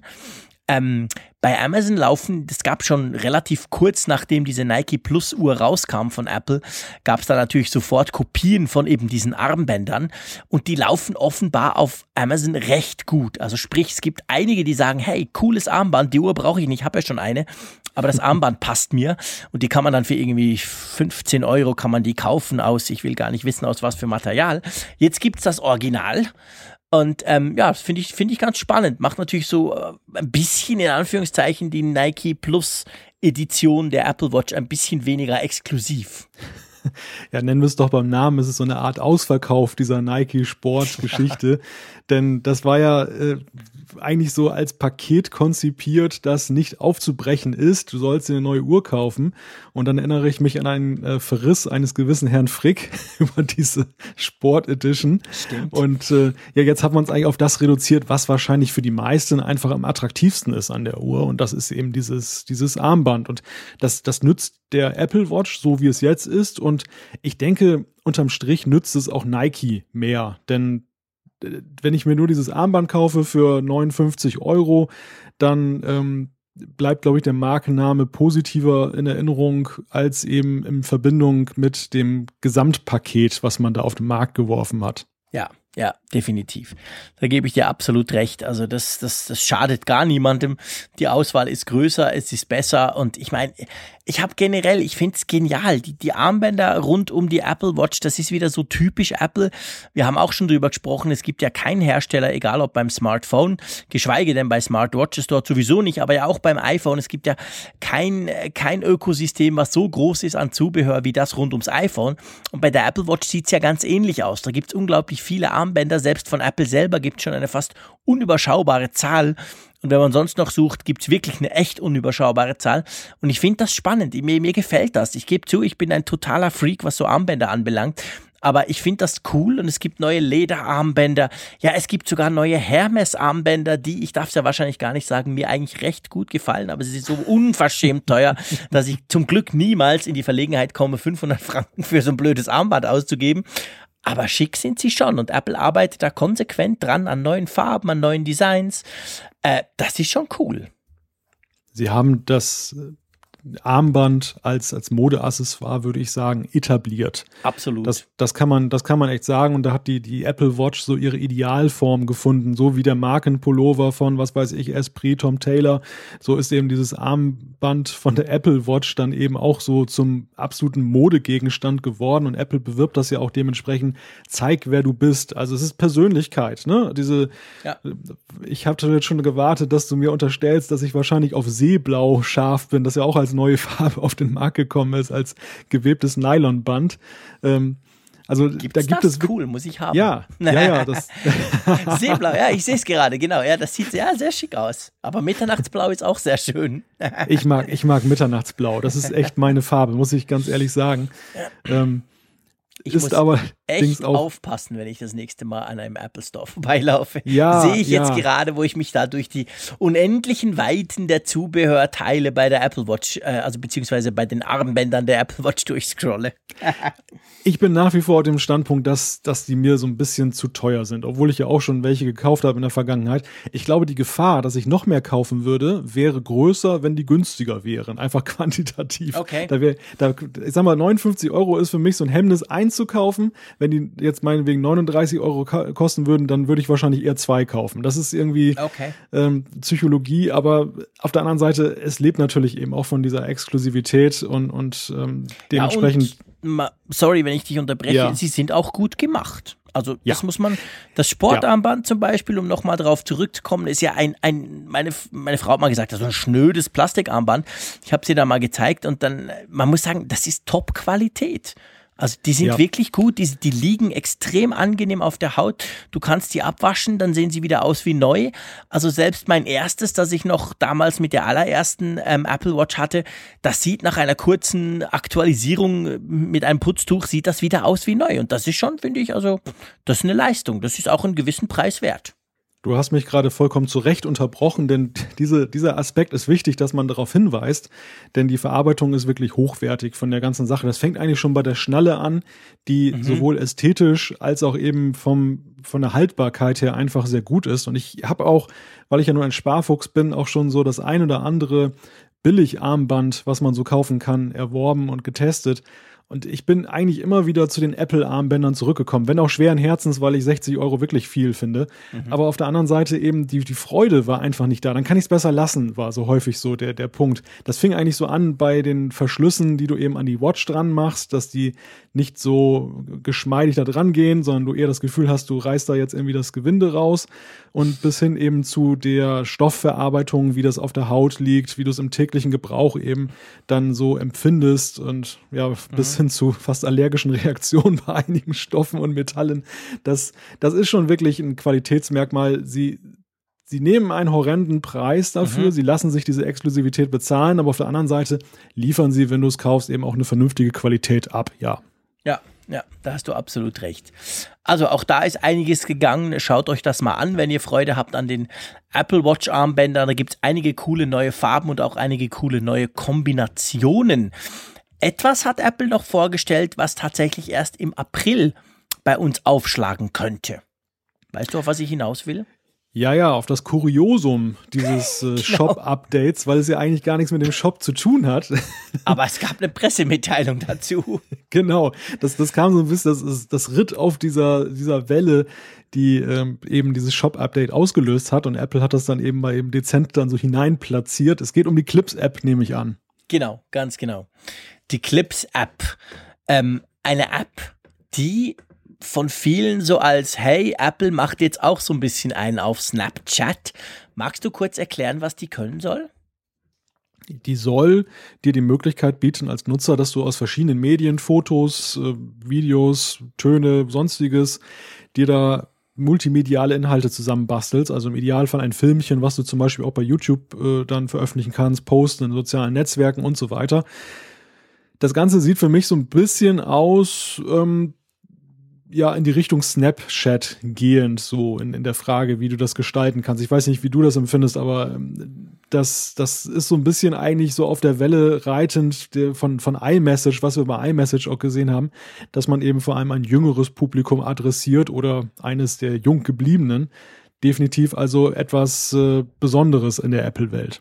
Ja, das stimmt, da gebe ich dir recht. Also das Zielpublikum sind natürlich die, die kleine Clips machen, die das Ganze noch irgendwie verschönern, die eben nicht einfach nur schnöde mal ein Bild hochladen, sondern noch was damit tun wollen. Ich habe ja die Hoffnung, was man so sehen konnte bis jetzt, dass es Apple eben ein bisschen einfacher macht. Also ich meine, Snapchat haben wir schon ein paar Mal drüber gesprochen. Auf der einen Seite bin ich dazu zu alt, aber ich bin auch vor allem viel zu blöd, beziehungsweise ich behaupte, die App ist zu blöd. Das kann ja kein normaler Mensch bedienen. Und ähm, vielleicht gelingt das Apple jetzt mit Clips. Ich könnte mir gut vorstellen, dass dass sie quasi diese Herangehensweise, wie du eben sowas mit Effekten, Filtern und Live-Tiles etc. machst, so ein bisschen anders machen und dann vielleicht auch ein bisschen, das wäre letztendlich meine Hoffnung, einfacher machen. Ähm, ja, mal gucken. Also ich finde es ganz spannend, dass sie das überhaupt machen. Vor allem, weil man ja dann, es ist ja nicht so, dass das Ganze quasi äh, dann eine Art neues Apple Social Network gibt, sondern die App generiert quasi einen Inhalt, den du dann ganz normal über Facebook, über Twitter einfach verteilen kannst. Und ähm, ich finde das schon spannend. Also ich, ich poste selber gerne Fotos, mache zwar selten so Collagen, weil ich komme mir erstens blöd vor und zweitens finde ich die Bedienung bei jedem dieser Tools, wo man das kann, einfach absolut grottig. Darum mache ich dann meistens nicht. Aber ähm, ich finde das spannend. Also ich muss dir ganz ehrlich sagen, ich, ich freue mich eigentlich auf diese App, die dann irgendwann mal ähm, was steht im April. Es steht ja, also witzig, genau, es steht ja kostenlos. Anfang April ab iPhone 5S oder iPad, dem 9,7 Zoll iPad. Und die Geräte müssen unter iOS 10.3 laufen. Damit hat ja Apple eigentlich auch ganz klar gemacht, dass Anfang April müssen wir iOS 10.3 haben. Das haben wir im Moment noch gar nicht offiziell, außer wir installieren die Beta. Schön beobachtet, stimmt. Das, das ist dann ja doch ein deutlicher Fingerzeig, wohin die Reise geht. Ja, weißt du, ich finde die App an sich ganz interessant aussehend. Ich bin gespannt, werde sie natürlich auch ausprobieren, aber ich muss ja sagen, dieses Anwendungsgebiet, für mich ist das ja so immer noch so ein bisschen, und da oute ich mich vielleicht so ein bisschen als alter Knacker, was das Denken angeht. Für mich ist das so selbstbezogener Humbug dann eigentlich so mit diesem ganzen äh, Collagen machen und so. Du hast es ja selber gesagt, du fühlst dich eigentlich nicht so gut dabei, das zu tun oder zu veröffentlichen. Und ähm, ich, ich weiß nicht, ob das so eine Richtung ist, die so generalisiert ist, dass, dass ich da Apple gerne drin sehe. Oder ob das nicht eigentlich ein Feld ist, wie so vieles, ähm, wo ich denke, das könnte man eigentlich gefahrlos den Drittanbietern überlassen da, da muss Apple nicht unbedingt mitmischen. Das, das Gefühl habe ich auch nach wie vor bei iMessage, muss ich dir sagen. Also das, das ist nach wie vor bin ich nicht vollends davon überzeugt, dass das der richtige Weg ist. Ich glaube, Apple kommt bei den jungen Leuten immer noch zu Bieder an, um Snapchat zum Beispiel Marktanteile nennenswert abzunehmen. Und auf der anderen Seite, ähm, für das allgemeine Apple-Publikum ist es mir irgendwie zu spezifisch oder irgendwie nicht zu Apple, nicht Apple-like genug, um irgendwo eine Akzeptanz zu finden bei iMessage bin ich inzwischen nicht mehr der Meinung. Ich gebe dir recht, dass da sehr viel Mist drin ist und es vielleicht auch unnötig komplizierter wurde durch die Möglichkeiten, aber die Möglichkeit halt da so ein bisschen was hereinzufügen, von gewissen Apps direkten Zugriff zu haben, also ich bin ja ein, ein sehr aktiver iMessage-Nutzer und also ich ich finde das recht cool, dass man ab und zu mal einen Sticker oder so verwenden kann, die, wo das vorher eben nicht möglich war. Das lockert das Ganze so ein bisschen auf. Das reicht mir eigentlich schon. iMessage könnte noch mehr, da gebe ich dir recht, das brauche ich nie. Aber diese Möglichkeit zumindest der Erweiterbarkeit, sagen wir es mal so, finde ich eigentlich ganz spannend. Und andersrum, ähm, ich denke schon, also ich meine, wir sind alles ein bisschen Selbstdarsteller. Ich wahrscheinlich noch ein bisschen mehr als du. Ich könnte jetzt einen bösen Spruch brauchen. In der Zeitung zappelt ja auch nichts, da brauchst du kein Video, aber das mache ich natürlich nicht. Äh, ich bin auf jeden Fall sicher definitiv mehr der Selbstdarsteller als du. Ich mache das ab und zu ganz gerne. Aber es ist schon genau die Frage. Vielleicht das, was mir daran nicht passt, ist ja nicht das Problem, dass ich denke, die, die, dass, dass meine Leser oder irgendjemand denken könnte, hä, der Frick, was postet er da wieder? Ist mir völlig schnurz. Sondern es ist tatsächlich so, dass ich einfach denke, ah, mit diesen Apps und der Workflow irgendwie, das ist so mühselig, dann lasse ich es lieber bleiben und poste nur ein Bild. Ähm, und da ist natürlich genau die Frage, vielleicht geht's ja noch anderen so und vielleicht hat ja Apple mit dieser Clips-App jetzt quasi genau sich überlegt, hey, lass uns doch das so cool machen, dass man quasi im Endeffekt sagen müsste, hey, so die richtig geilen Collagen, die wirklich hammermäßig daherkommen mit Musik, die genau passt, die alles irgendwie automatisch rechnet, schieß mich tot, die kannst du halt nur auf dem iPhone und die kannst du halt nur mit der Clips-App machen. So als Motivation, warum sie sowas tun das ist natürlich ganz klar die Motivation von Apple. Sie wollen natürlich ein, ein, eine Exklusivität herstellen, ein Alleinstellungsmerkmal gegenüber den anderen Smartphone-Herstellern haben und vor allem natürlich gegenüber der Android-Welt. Und das wäre das Problem, was sie eben mit einem Drittanbieter haben. Der würde natürlich nicht exklusiv fürs iPhone entwickeln, sondern genau. der würde eben für, der, ganz klar würde der auch eben dafür Android entwickeln, weil da die Marktanteile riesig sind. Und das, das ist natürlich der Hintergedanke. Auf der anderen Seite komme ich von der Warte her, Apple hat ja eigentlich von seiner Philosophie her ja immer wieder den ja, Anspruch formuliert, sie wollen die Welt ein Stück besser machen. Dann ist natürlich, wirst du natürlich entgegnen, das ist ein Wirtschaftskonzern, Malte, du träumst, äh, die, die machen die Welt natürlich nicht besser, die sehen vor allem zu, dass sie Produkte verkaufen. Aber ich glaube, bei Apple so ein bisschen leben sie es ja schon, die ganze Sache. Und wenn ich mir vorstelle, mit so einer Clips-App, das wird ja vor allem dafür erstmal sorgen, wenn das eine Akzeptanz findet, wenn das ankommt, dass die sozialen Netzwerke noch mehr vollgestopft und verstopft werden mit ähm, Dingen, die die Welt nicht braucht. Und das dient ja eigentlich dann nur dazu, eben den Markt zu besetzen, ein Alleinstellungsmerkmal fürs iPhone zu schaffen. Also für mich ist das ein bisschen schwer in Einklang zu bringen, eben mit dieser Philosophie, lass uns die Welt zu einem besseren Platz machen, wenn man solchen Entwicklungen, die irgendwo weiß ich nicht, vielleicht einfach nur Zeitgeist sind, vielleicht reden wir in zehn Jahren auch gar nicht mehr darüber, aber so zumindest nicht in der Spielart, aber wo, wo eigentlich nicht so wirklich ein Nutzwert für, für die Allgemeinheit erkennbar ist, sondern das ist eher so, sich erfreuen an sich selbst, an der ganzen Geschichte. Das sehe ich jetzt, das sehe ich jetzt dediziert anders als du, muss ich ehrlich gesagt sagen. Und zwar, ähm, klar, Apple kann sagen, wir wollen die Welt besser machen, aber ich meine, man kann das, man kann das viel einfacher anschauen. Äh, die Welt wird besser, wenn der Content, der produziert wird, schöner anzusehen ist, interessanter aufbereitet ist. Das reicht schon. Also da musst du gar nicht so weit gehen zu sagen, hey, postet den ganzen Mist nicht mehr.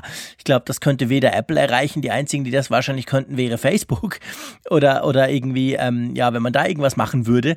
Aber ähm, von dem her reicht es ja quasi schon, dass Werkzeuge. Ich meine, Apple macht ja viele Apps, die letztendlich nur das können, was viele andere auch wieder können, aber der Anspruch in dem Fall im Softwarebereich von Apple ist dann eben, hey, aber mit uns kannst du es entweder einfacher oder eben besser und das Resultat am Schluss ist besser. Also das ist, damit machst du die Welt quasi auch ein bisschen besser, weißt du? Von dem her denke ich, das reicht eigentlich schon. Ob es jetzt sowas braucht und ob es die ganzen ähm, sozialen Netzwerke in der Form mit dem Content so überhaupt braucht, das, ja, das ist definitiv eine andere Frage. Aber ich ja, ich bin auf jeden Fall gespannt. Also man muss es tatsächlich mal ausprobieren. Und vielleicht ist es ja dann auch nur so ein weiteres MeToo-Produkt. Ähm, dann hat es tatsächlich keine Berechtigung. Also ich erwarte mir schon, dass es irgendwie extrem viel besser ist als alles, was wir bisher gesehen haben. Ja, ich will es auch nicht überhöhen in der Bedeutung. Wir, wir müssen einfach mal abwarten, wie sich das Ganze präsentiert, welche Akzeptanz es findet. Und vielleicht äh, gewinne ich ja dann ja doch noch Gefallen daran und werde der größte Fan der Clips-App. ja, mal gucken, wer, mal gucken. Wer weiß.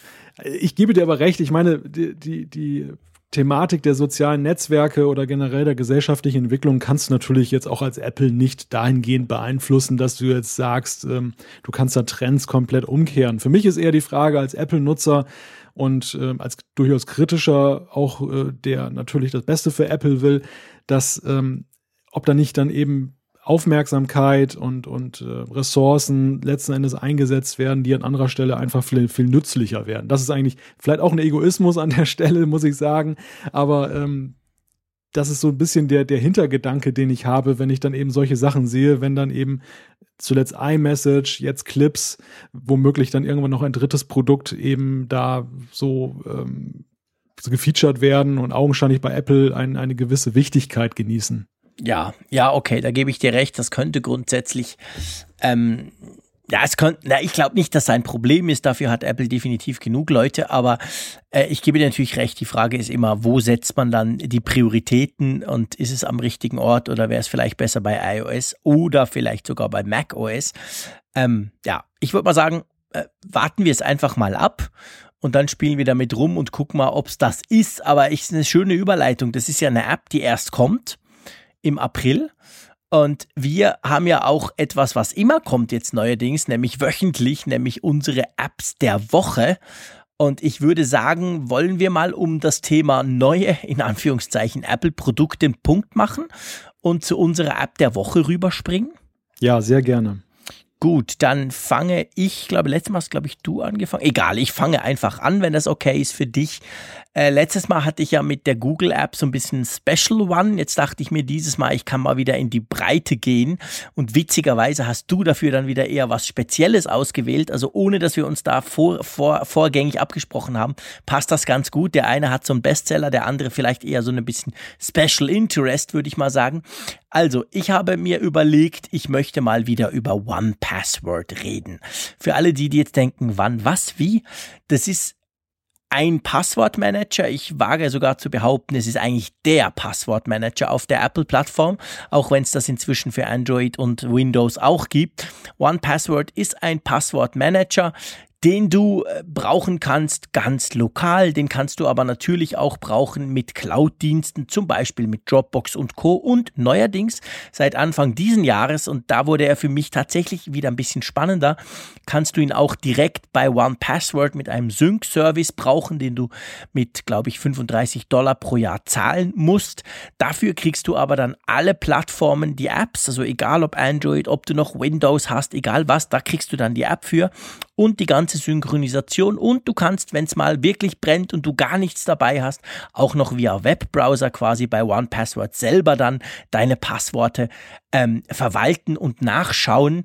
Die Integration ist super gut, sowohl auf dem iPhone wie auch auf dem Mac, also in den in die entsprechenden Browser und so weiter. Es ist eine App, die ich schon seit wirklich ganz vielen Jahren brauche die konsequent stetig immer weiterentwickelt wird, die, wie ich finde, auch immer positiv weiterentwickelt wird. Da kommt kein Schnickschnack rein, wie vielleicht bei iMessage, sondern ähm, das geht irgendwie straight weiter. Man kann unglaublich viel damit machen, man kann sich Passwörter generieren lassen und so weiter. Also ganz ehrlich gesagt, die App mache ich mehrmals täglich immer wieder auf und wenn ich noch zähle, wie oft sie mich eben irgendwo einloggt, dann ist sie quasi schon fast ständig im Gebrauch. Finde ich eine total coole App auch im Wissen, dass es ja wahrlich genug Passwortmanager gibt, egal auf welcher Plattform, aber in meinen Augen ist das eigentlich the place to be oder die App, die man haben müsste, finde ich ganz, ganz cool. Und daher die Frage an dich, womit verwaltest du eigentlich deine Passwörter oder bist du noch jung genug, dass du dir die alle selber merkst? One Password. Ja, okay, sehr schön. ich komme allerdings von der Warte der Sparfüchse her äh, und habe mal vorher eine andere Passwortverwaltung verwendet. Mhm. iPin heißt die. Und ähm, die ist auch, gibt es auch auf mehreren Plattformen. War eigentlich nur der Versuch, One Password zu umgehen und das Geld zu sparen, aber ich habe es dann doch bereut letzten Endes, denn ähm, iPin hatte so seine Macken, zumindest zu der Zeit, als ich das verwendet habe. Gerade mit der Synchronisation. Mir ist auch, glaube ich, einmal irgendwie sogar die ganze Datenbank da futsch gegangen. Oh.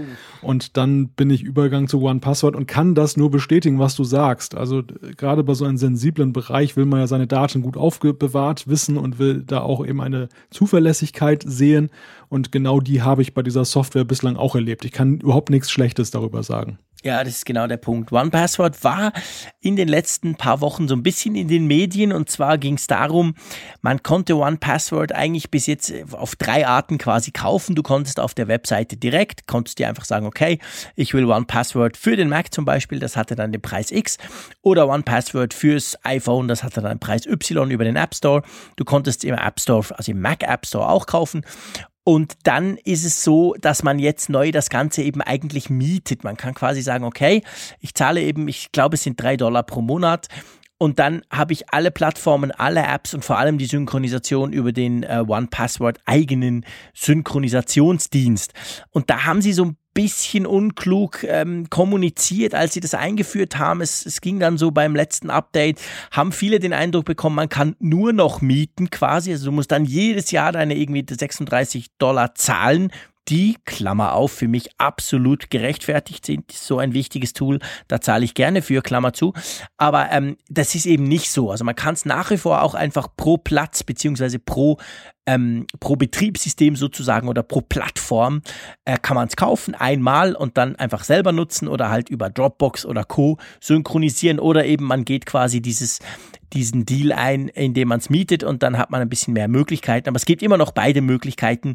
Und ich bin jetzt mit der Mietvariante eigentlich sehr, sehr happy, weil da habe ich wieder mehr Möglichkeiten. Kleines Beispiel auf meinem Mac zum Beispiel vom Geschäft im Büro, da darf ich nichts installieren, da bin ich nicht Administrator drauf. Ähm, und da kann ich aber Mac App Store Apps natürlich installieren. Der App Store ist ja drauf beim, beim Mac. Und da kann ich das One Password dann drüber installieren. Zwar, aber ich hatte vorher das Problem, da ich Dropbox nicht nutzen darf, das sind bei uns die IT möchte das nicht, hatte ich das, hat, wusste ich nicht, wie ich meine One Password ähm, Datei quasi synchronisiere und auf diesen Rechner kriege. Jetzt mit One Password direkt geht das, weil dann die App quasi direkt dort kommuniziert. Das funktioniert dann. Also von dem her gesehen nach wie vor eine super Sache. Ist nicht ganz günstig. Es gibt sicher haufenweise günstigere und natürlich auch ein paar ganz gratis Passwortmanager. Aber ehrlich gesagt finde ich, wie du auch, ja, es ist den Preis wert und es geht wirklich um unsere Sicherheit. Also da, das ist ein ganz wichtiger Punkt. Ja, ja, sehe ich auch so. Gut, One Password haben wir abgedeckt. Ich glaube, das ist im, im, im Apple-Universum ziemlich Mainstream. Das kennen wahrscheinlich die aller, allermeisten von euch auch. Ähm, etwas, was vielleicht nicht alle kennen, hast du dir ausgesucht. Ja, und es passt so wunderbar auch zu den Updates von Apple, die am Dienstag rausgekommen sind, denn das ist auch so klammheimlich auf dieser Welle noch mitgeritten, neben der Clips-App.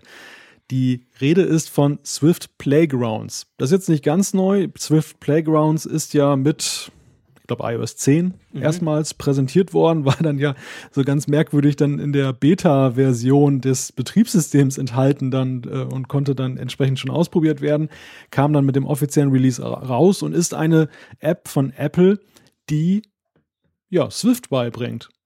Aber auf eine spielerische Weise, der Name besagt es, Playgrounds, das ist so ein Ding, das geht so, ich behaupte mal, vom Schüler der jetzt nicht so ganz am Anfang ist, also nicht vom kleinsten Grundschüler, sondern durchaus weiterführende Schule, aber kann genauso gut eben auch von Erwachsenen genutzt werden. Und Apple hatte einen sehr witzigen Ansatz gefunden, um einem die Apple-eigene Programmiersprache, den Nachfolger von Objective-C, schmackhaft zu machen.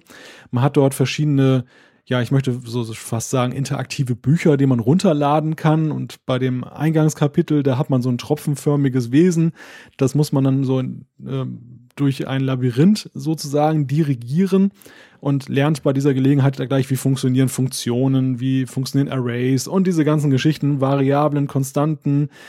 Und macht einfach, finde ich, so irre Spaß irgendwo, wenn man sich damit beschäftigen möchte und ist einfach auch extrem gut dargeboten, jetzt sowohl von der Optik her als auch eben vom Lehrplan. Natürlich gibt es da noch viele weitere Apps dann auch von anderen, aber mir persönlich gefällt es ganz gut und das Besondere an Swift Playgrounds und deshalb ist das auch wieder meine, in, in meinen Fokus gerückt jetzt durch dieses Update ist, dass es das jetzt auch deutschsprachig gibt. Bislang mhm. gab es das nur in Englisch und das ist sicherlich dann für den einen oder anderen dann auch so ein Hemmnis gewesen im Sinne von, hm, ja, gerade Programmierung, da wird es ja manchmal sehr spezifisch. Und jetzt kann man es eben auch deutschsprachig nutzen. Und die App ist kostenlos. Ich kann sie jedem, der das iPad nutzt, einfach mal ans Herz legen, ausprobieren. Vielleicht macht Spaß und wenn nicht, ist ja auch nicht so schlimm, kann man auch wieder löschen. Ist das, äh, das ist jetzt eben genau die Frage, die ich mir immer stelle. Ich habe mich bis jetzt noch nicht rangetraut. Einfach weil ich zwar ganz gerne programmieren können würde, aber das bis jetzt nicht, nicht angegangen bin so richtig und mich auch vor allem nicht getraut habe.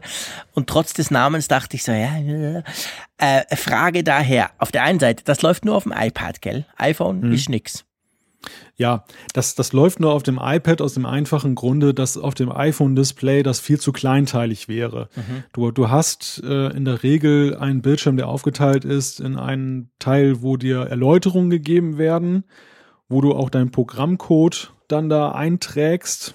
Und auf der anderen Seite, die andere Bildschirmhälfte besteht dann aus einer Art Ausgabefenster, wo du das laufende Programm sehen kannst. Man muss auch dazu sagen, das ist jetzt nicht so wie Xcode auf dem Mac jetzt eine vollständige Programmierumgebung, äh, sondern das ist jetzt schon eben sehr selektiv das rausgesucht. Also du, du hast jetzt nicht mit den kompletten Quelltexten zu tun, sondern du arbeitest dann zum Beispiel, wenn du Funktionen lernst, dann probierst du so ein paar Funktionen aus. Der Rest des Programms, der wird irgendwo im Hintergrund dann da ergänzt und, und ist für dich gar nicht sichtbar äh, das ist insofern, äh, musst du noch den Schritt gehen auf den Mac, wenn du dann deine Swift-Kenntnisse erweitern und, und vertiefen möchtest und dann wirklich programmieren willst damit. Aber ähm, es ist schon zu, zu groß, um es dann auf dem, auf dem iPhone dann abfahren, abzufahren. Mhm. Okay, alles klar. Und die andere Frage, die, die eigentlich viel spannender ist, ähm, oder die mich, die mich umtreibt, du kannst ja programmieren. Du programmierst selber Apps. Ähm, du konntest das schon vorher. Wenn du dich jetzt versuchst hineinzuversetzen oder wenn du mal den Level der Schwierigkeiten dieser App anschaust, Denkst du, dass das ein eben Nicht-Programmierer auch nutzen kann? Beziehungsweise ist genau das die Idee dahinter, dass man quasi als nicht, als sagen wir mal, als interessierter Nicht-Programmierer da unter Umständen dann Freude dran bekommen, beziehungsweise konkret etwas lernen könnte? Definitiv. Also das, das ist eigentlich die Zielgruppe dieser App. Die, die Zielgruppe sind gar nicht so Leute wie ich, die jetzt vielleicht gewisse Kenntnisse haben. Ich möchte mich gar nicht als Programmierer bezeichnen, weil es Leute gibt äh, oder massenhaft Leute gibt, die es definitiv wesentlich besser können du als ich. mal wieder tief, lieber Malte. nein, nein, also es, es ist schon so, die, Apple hat diese App herausgebracht, nicht eigentlich um Programmierer von Swift zu überzeugen.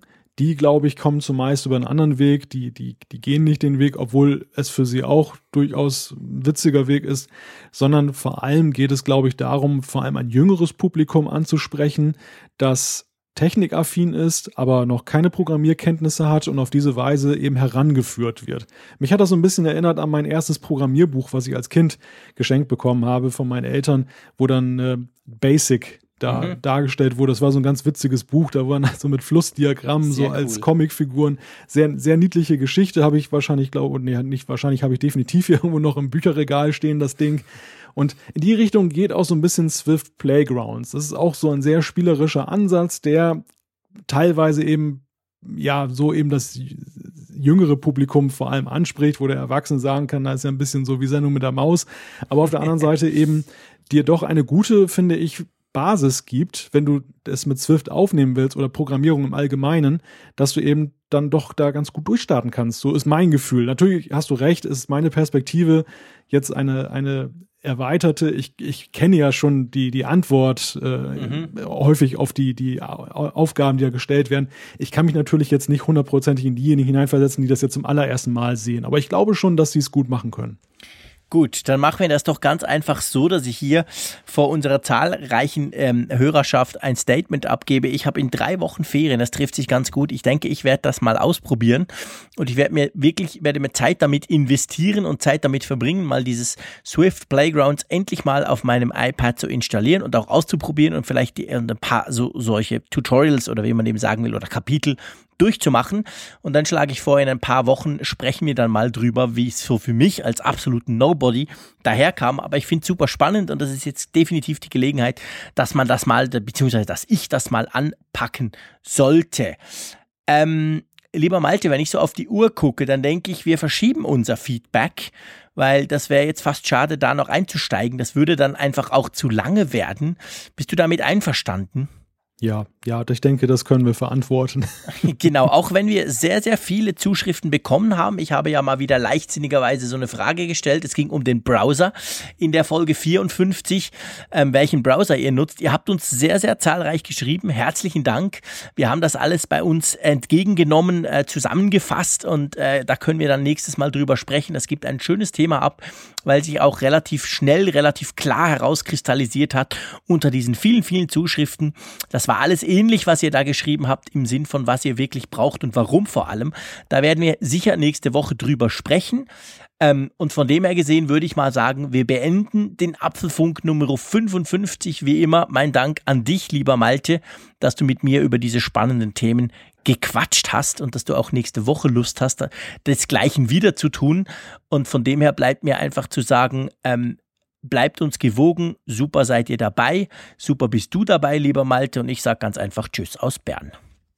Ja, wir beide brauchen kein Event, um Spaß daran zu haben, über Apple-Themen zu sprechen. Aber natürlich schauen wir uns auch gerne mal wieder ein Event an. Ja, herzlichen Dank, Jean-Claude, auch dir. Herzlichen Dank an alle Hörerinnen und Hörer. Wir hören uns nächste Woche wieder. Bis dann.